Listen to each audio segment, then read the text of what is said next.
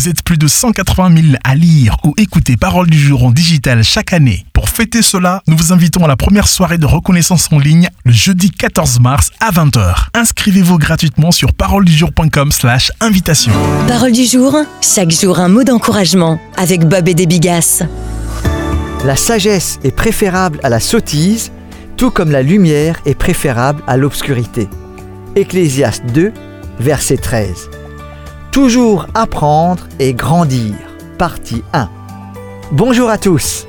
Il n'est de talent plus important que celui de savoir apprendre. Les gens surdoués peuvent parfois agir comme s'ils savaient tout, ce qui rend leur croissance difficile. L'enseignement n'est pas tant une question de compétence et de capacité mentale qu'une question d'attitude. C'est une soif innée de grandir, c'est une volonté d'apprendre, de désapprendre et de réapprendre.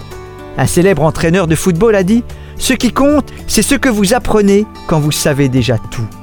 Ce n'est qu'en restant enseignable que l'on continue à grandir et avoir un impact sur l'entourage.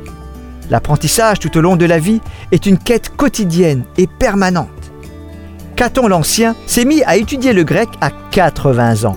À l'étonnement de ses amis, il a répondu C'est le plus jeune âge qui me reste. À l'inverse de Caton, bien des gens considèrent l'apprentissage comme un événement ponctuel. À peine un tiers des adultes lisent un livre entier après avoir quitté l'école.